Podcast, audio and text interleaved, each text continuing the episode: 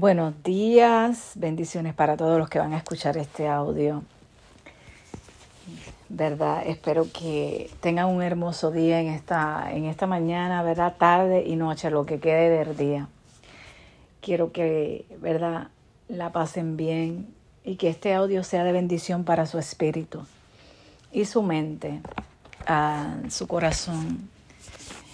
Hay cosas que a veces le vuelan la cabeza a uno en las cosas de Dios que a veces, muchas veces no entendemos y que, y que el Espíritu te hace brincar cuando las escuchas, cuando salen por tu propia boca, ¿verdad? Porque eh, el, el escuchar la palabra te llena de fe, te llena de alegría, te llena de gozo, te llena de hambre, te llena de seguir buscando más de su palabra, de su presencia para descubrir qué cosas nuevas Él tiene para ti, para ver cómo incrementas tu fe cada día más. Santo es el Señor. Y mientras hoy en la mañana yo compartía lo que comparto de, del libro que estoy leyendo, hay una hermana que me hizo una pregunta en una situación pues que ella está pasando con su familia, ¿verdad? Entonces, mientras yo hablaba con ella, cada palabra que yo le decía a ella era como que me maravillaba yo misma de lo que yo estaba diciendo, pero no en el sentido malo ni en el sentido de orgullo, sino como ve, ver que el Espíritu trabaja en ti y muchas veces tú no te das cuenta. Y cuando yo termino de hablar con ella, porque estábamos hablando de, de, de una situación donde la persona que familia de ella, pues en sí, pues no cree en, las cosas de Dios. Entonces ella me decía, pero es que yo quiero orar por mi sobrina, pero no puedo porque su mamá no me deja, yo quiero hacer algo y su mamá no me deja, la hermana de ella, ¿verdad? Y yo mientras hablaba con ella, yo le decía, pero es que tu hermana no tiene que creer. Y ¿cómo así, Yamile? Porque la palabra me dice que yo tengo que creer para poder ser sano. Tú sí, porque dice que el que se acerca a Jesús crea que le hay, ¿verdad? Que hay un galardonador, que hay, que hay sanidad, que no puede dudar cuando se acerca a Él. Exactamente, ¿verdad? ¿Qué pasa? Y vamos a, a, a analizar, no analizar, sino a meditar en esto. Vamos a meditar. ¿Verdad? Y, y si tú no analizas, es una cosa que te vas a quedar en el mismo entendimiento porque las cosas de Dios no se analizan, sino se meditan y se buscan, se, se escudriñan. Vamos a, a orar para que el Espíritu vaya trabajando. Padre, en esta hora, en el nombre de Jesús, te pido que seas tú glorificándote, que seas tú moviéndote en todo lo que se vaya a hablar aquí, que según Señor se me fue revelado a mí, tú puedas, Señor amado, llevarles revelación a aquellos que escuchan, aquellos que van a estar prestando atención a este audio, aquellos que tal vez no tienen tanta fe, Señor, pero tu palabra dice que la fe como un grano de mostaza, Señor, es la que tú necesitas para empezar a trabajar. En el nombre poderoso de Jesús te presento este audio, Dios, y que sea de bendición para todos aquellos. Señor, abre el espíritu, abre el entendimiento, los ojos del entendimiento, Señor, para poder descubrir cosas nuevas que tú tienes para cada uno. En el nombre del Padre, del Hijo y del Espíritu. Amén. Y, y yo le decía, pero la fe, la que cuenta es la tuya. La fe que va a contar es la tuya porque tú eres la que te vas a acercar a Jesús. Pero ¿cómo así, Yamile? ¿Cómo así? La Biblia no me menciona a mí en el caso de la cananea, ¿verdad? En el caso de la cananea, en Mateo 15, del 21 al 28, la Biblia no me dice a mí que la hija de la cananea tenía fe. Me dice que la cananea fue delante de Jesús. Entonces, ¿la fe de quién contaba? De la cananea. La cananea se humilló delante de Jesús y dijo, mi hija está muy enferma y atormentada. Decía, ahí vemos que había un demonio, había, ¿verdad? Atacándola. No me dice que la hija de la cananea mientras estaba endemoniada tenía fe. Me dice que la fe de la cananea le dijo Jesús a ella. Porque nosotros creemos que porque Jesús la llamó perrilla, es un diminutivo bien ofensivo. Y déjame decirte que Jesús estaba hablando de los perros domésticos, los perros que se recuestan de la, de, del pecho de su amo. So que no es una palabra que él, él, la, él la haya usado para ofender a esta mujer. No, él usó perrilla en sentido diminutivo en esos perros hermosos que se recuestan de nosotros cuando nosotros tenemos animales, ¿verdad? Entonces, ella siguió insistiéndole a Jesús. Entonces, ¿la fe de quién contó? La fe de ella. Si vemos otro caso en, en Marcos 5 del 21 al 43, la hija de Jairo. A mí no me dice que la hija de Jairo estaba creyendo. Me dice que Jairo, la fe de Jairo, llevó a Jesús a su casa y sanó a la hija de Jairo. Santo es el Señor. Entonces, si tú estás orando por un familiar, si yo estoy orando por un familiar, Dios no me está pidiendo la cuenta, Dios no me está pidiendo a mí la fe de mi familiar. Dios me está pidiendo a mí la fe mía. ¿Qué fe tengo yo delante de Él para llevarle mi familiar, para llevarle mi hijo, para llevarle mi hija, que esté endemoniado, que esté enfermo. Jesús no está contando la fe de aquellos que están enfermos, que están endemoniados, porque no lo conocen. Está diciendo, el que venga a mí, el que se acerque a mí y crea, yo voy a hacer. Santo es el Señor. Vemos otra historia del centurión. Déjame decirte que la, la hija de Jairo era hija única. Era hija única, la única hija que tenía Jairo. El hijo del centurión tenía fiebre. Tal vez estaba a punto ya de morirse. Y él decía, yo tengo mi autoridad. Yo soy noble. Yo esto, yo aquello. Pero ese hombre no dudó de que había una autoridad mayor que él que podía hacer algo. Yo no sé cuánto tiempo eh, viajó ese, ese hombre para llegar a Jesús. ¿Cuánta fe ejerció? No me lo dice la Biblia. Solo me, me, me, me dice la Biblia que le dijo a Jesús, envía tu palabra. Envía tu palabra ahí me da un vivo ejemplo de que yo no tengo que imponer manos a todo el mundo. No necesariamente yo tengo que ir a la casa de fulano a orar. No necesariamente yo tengo que ir a la casa de sutano a orar. No, yo envío la palabra. Y si enviaste la palabra con fe, va a ser libre, va a ser sano, va a ser libertado. Si enviaste la palabra con fe, y no dudaste de que va a ser algo, así será. Santo es el Señor. Eh, otra historia es la de en Hechos 16, Santo es el Señor. Hechos 16, te adoramos Jesús. Te adoro Señor. Vamos a buscar Hechos 16. Hechos 16. Te adora mi alma, Señor Jesús. Hechos 16.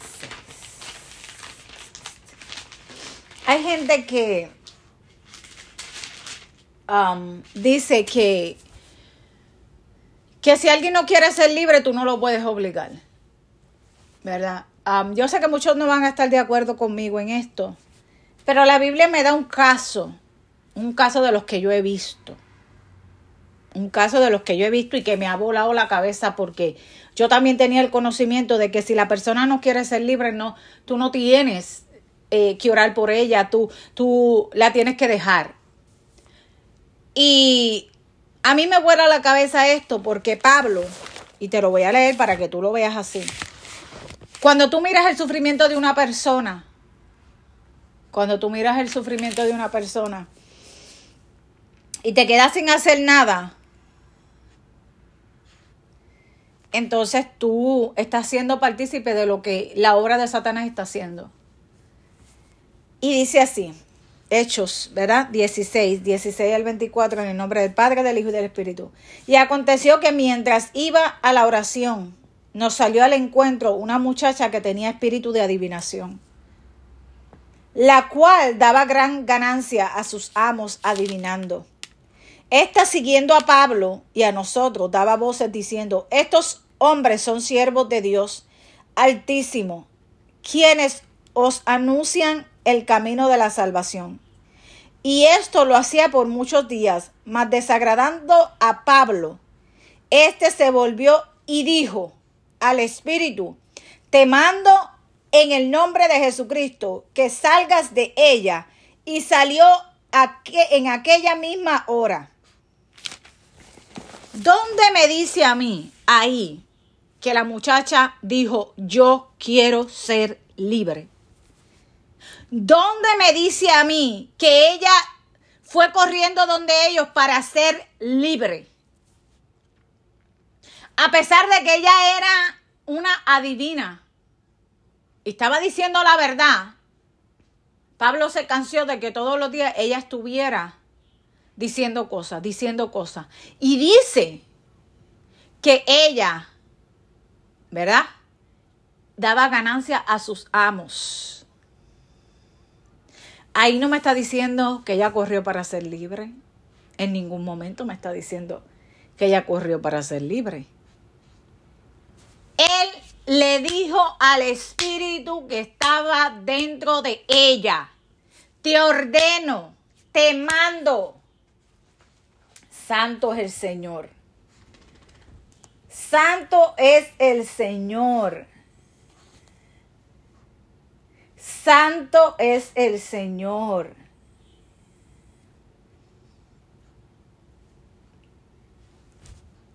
Es que uno se queda asombrado de cómo la Biblia habla. Yo me quedé así y todas estas... Y mientras hablaba con ella, todas estas historias de la Biblia me venían a la, a la, al espíritu, a la mente. Y yo decía, wow, Señor, es verdad. El que se acerca a ti es el que tiene que tener la fe.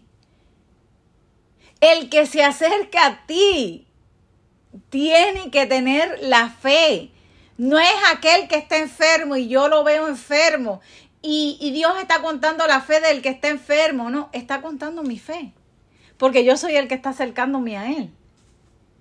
Santo del Señor, yo no sé si tú te puedes maravillar de, de, esto que el Señor hace en su palabra. Es como que a mí me da una piquiñita en la cabeza porque es que yo me quedo con esa hambre de seguir descubriendo, Señor, tantas cosas que tú hablas en tu palabra. Y yo no sé, pero cuando yo recibo algo, a mí me gusta compartirlo. Se goce quien se goce. Yo no sé. Es como que es como sabor a miel, ese gozo de, de, de descubrir algo nuevo, de que Dios te dé algo nuevo. Y déjame decirte que si tú no compartes lo que Dios te da, entonces tu río se va a quedar estancado. Tu río se va a quedar estancado porque la palabra es como ríos de agua viva. La palabra es agua para el sediento, alimento para el hambriento. Cuando tú compartes la palabra, hay gente que, que no tiene el mismo conocimiento que tú y que yo, pero al, al compartir algo, esta persona dice, wow, wow ¿Qué es esto que yo no había compartido? ¿Qué es esto que yo no había aprendido? Y empieza el conocimiento y, el entendimiento de esa persona a abrirse. Por eso yo te motivo que lo que Dios te dé no te lo guardes, eh, compártelo. Yo sé que muchas cosas como sueños, visiones, cosas así no se puede compartir con todo el mundo, pero revelaciones, cosas de, de la palabra, cosas de Jesús, cosas de lo que Jesús ha hecho, cosas de lo que Jesús eh, está haciendo. Esas cosas compártelas. Visiones y sueños tienes que tener mucho cuidado con quién compartirlo. Pero lo que significa la palabra como esto, que es un pan fresco, ¿verdad? La palabra dice que no solo de lo material vamos a vivir. El hombre no vive de lo material. Son cosas buenas, pero nuestro espíritu no va a vivir de lo material. Nuestro espíritu va a vivir de acuerdo a lo que se alimenta, del fruto que se alimenta. Y yo, mi espíritu lo quiero alimentar siempre de la palabra. Por eso es que yo siempre comparto todo lo que encuentro. Hay veces que tal vez sonaré fastidiosa para algunos, ¿verdad? Pero muchas veces por testimonio he tratado de pararme, de, compartir, pero es algo que ya está en mi espíritu y el, el cual no puedo dejar de hacerlo. Eh, es como Jeremías decía, ¿verdad? Que es un fuego dentro de uno que no te deja tranquilo si no compartes lo que encuentras. Y yo sé que muchas veces hay gente que necesita escuchar una palabra de motivación una palabra que levante su espíritu. Una palabra de motivación significa levantar el espíritu de alguien.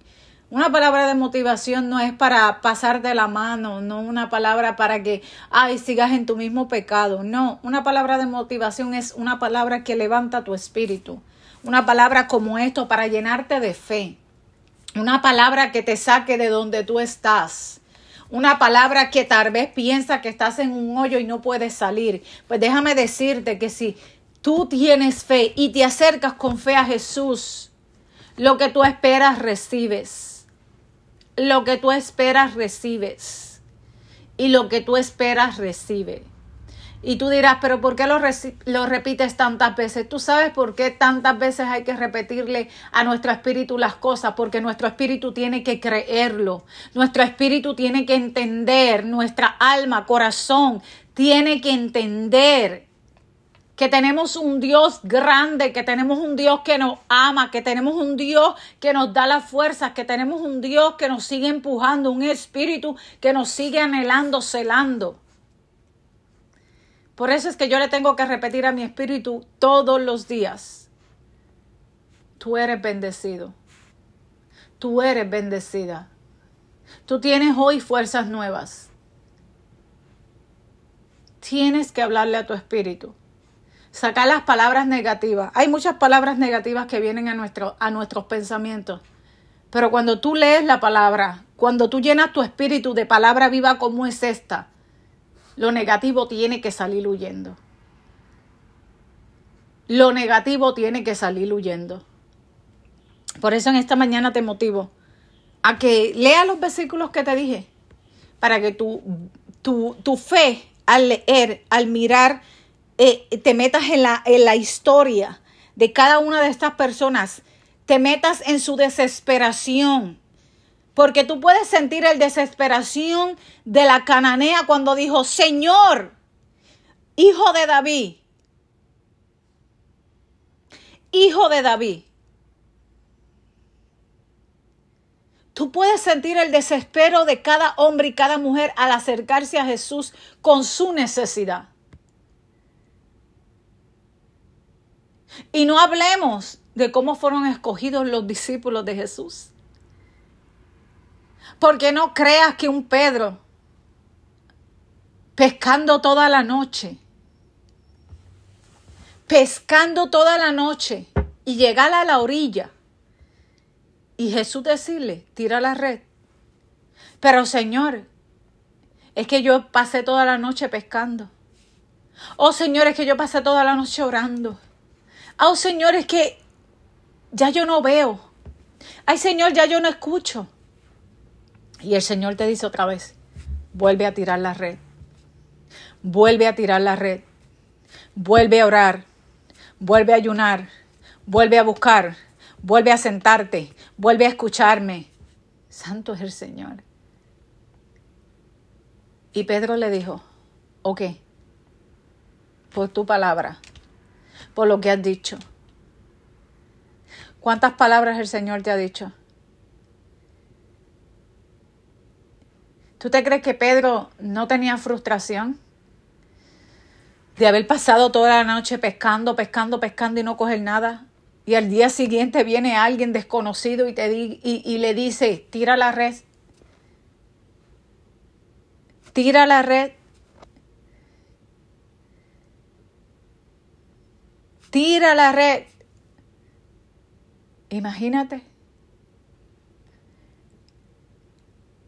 Que vuelva alguien y te diga, vuelve a levantarte, vuelve a levantarte, vuelve a orar, vuelve a empujar, vuelve a ser valiente. Tú digas, oh, ahí viene este otra vez, esta otra vez a decirme que yo me levante, pero si supiera lo que yo he hecho, si supiera lo que yo he pasado, si supiera... Jesús no le preguntó a Pedro, ¿Cuánto tú pasaste pecando? Inclusive ayer yo veía Jesús no le preguntó al paralítico que estaba junto a las aguas, ¿cuánto tiempo tú has pasado ahí? Jesús no le preguntó al paralítico que estaba allí tirado. ¿Tú tienes a alguien que te ayude? ¿Tú tienes a alguien que te meta las aguas? Jesús no le preguntó eso. Jesús le preguntó, ¿tú quieres ser sano? Ay, pero Señor, es que no tengo quien me... Jesús no le preguntó eso. Jesús le hizo una simple pregunta. ¿Tú quieres? ¿Tú quieres? Llénate de fe en esta mañana. Llénate de fe en esta mañana porque el Señor, a través de tu fe, a través de mi fe, a través de tu fe y a través de mi fe, va a hacer cosas grandes. Va a hacer cosas grandes. Yo no sé qué tú esperas para el año 2023. Yo no sé lo que tú esperas. Pero yo espero cosas grandes, cosas diferentes, cosas más, pero más grandes que me acerquen al Señor. Yo no sé qué tú esperas en este año 2023 con tu vida, con la vida de tus hijos, con la vida de tu familia. No sé qué esperas para este año 2023, pero te motivo. Llénate de fe, lee esta palabra, lee cada versículo y verás la desesperación, la frustración de toda esta gente, inclusive del padre del hijo que estaba endemoniado él estaba viendo cómo su hijo estaba siendo atormentado, tirando al fuego, tirando al lago, tirando al agua. Inclusive el demonio lo quería matar a este, a este niño joven. Y él le dice a Jesús, ayuda mi incredulidad. Eso me está hablando de un hombre que, era, que, que, que estaba siendo incrédulo estaba siendo incrédulo. Pero llegó el momento donde él dijo, ya no puedo más, me rindo a ti. Ayuda a mi incredulidad de creer. Cuando él creyó, su hijo fue sano, su hijo fue libertado. Jesús tenía que trabajar primero con el Padre antes de libertar al Hijo. Yo no sé si eso te motiva a que Jesús trabaje contigo para ver a alguien libre. Yo no sé si eso te motiva, pero te lo dejo ahí. Dios te bendiga en el nombre de Jesús y espero que esto sea una palabra de que te motive a seguir buscando más. Bendiciones en el nombre de Jesús.